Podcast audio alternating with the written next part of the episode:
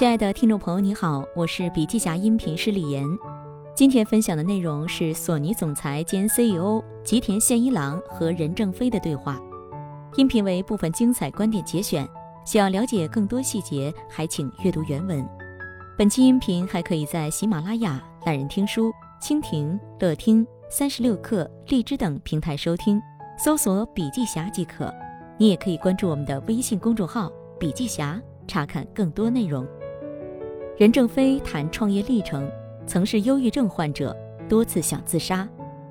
吉田宪一郎问任正非：“听说是在四十四岁创业，是否当初就定好华为一定要成为全球第一的厂家目标？”任正非说道：“没有，四十多岁创业是因为人生换了一次轨道。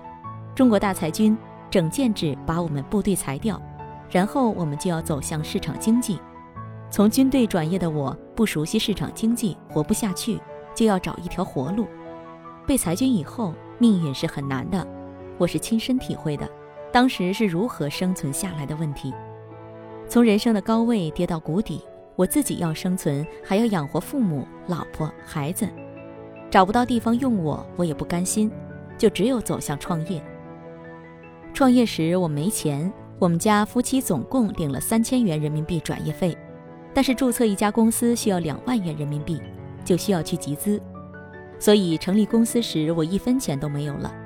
初创时我自己的工资是每月五百元人民币，需要养活全家人。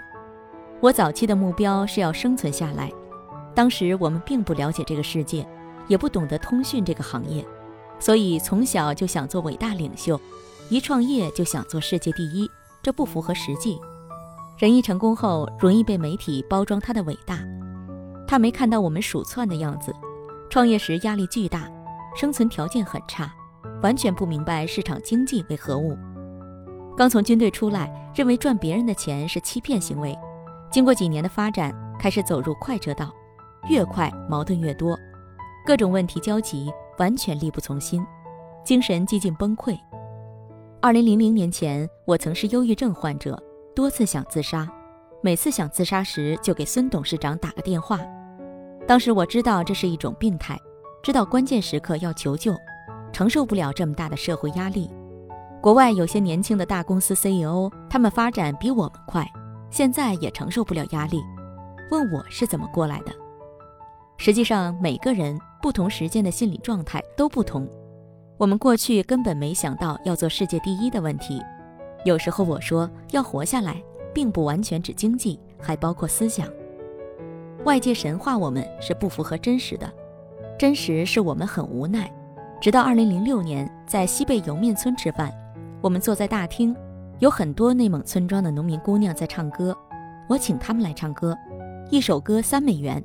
我看到他们那么兴奋、乐观，这么热爱生活，贫困的农民都想活下来，为什么我不想活下来呢？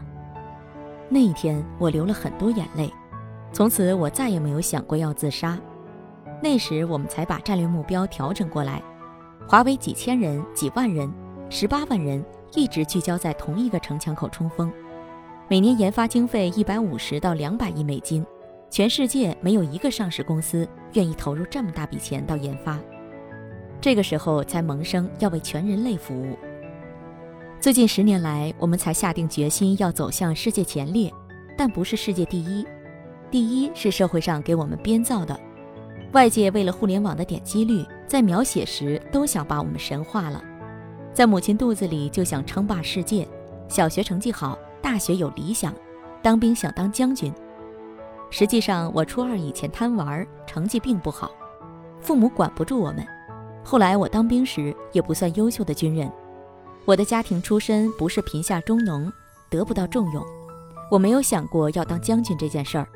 当年做出成绩后，我曾梦想过国家是否能给我忠孝军衔，结果裁军让我的梦破灭了。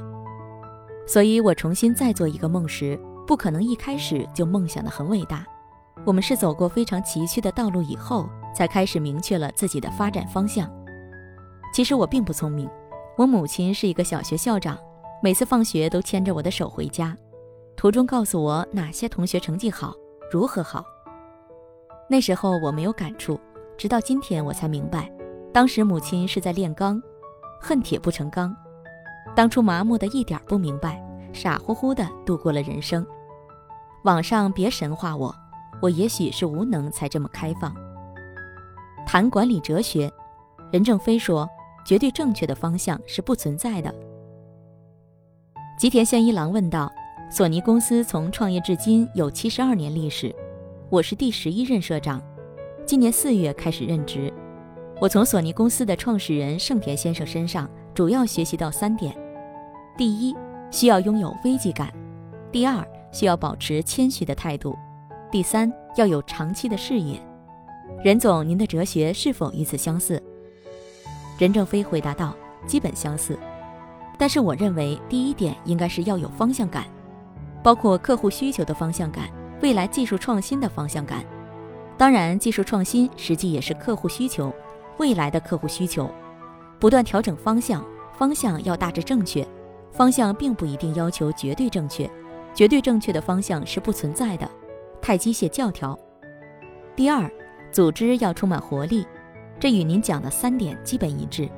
因此，要敢于在内部组织与人员迭代更新，比如我们的作战组织要保证一定比例的基层人员参与决策层，最高层司令部的战略决策允许少量新员工参加，下一层级叫战役决策，如区域性决策、产品决策等。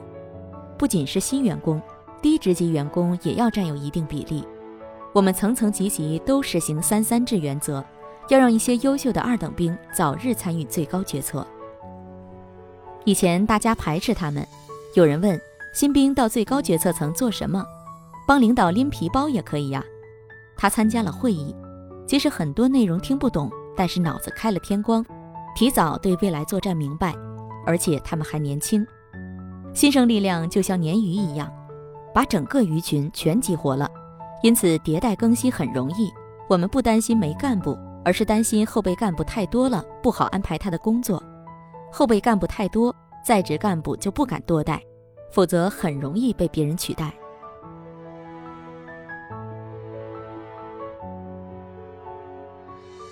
好了，亲爱的听众朋友，今天的分享就到这里，感谢您的收听。有任何感想和建议，您都可以在评论区留言。新商业干货就看笔记侠，深度专访、品牌传播、线下沙龙等商业合作。如有需要，烦请联系笔记侠商务小伙伴魏志上，联系方式：幺七六三幺八八幺九五七，幺七六三幺八八幺九五七。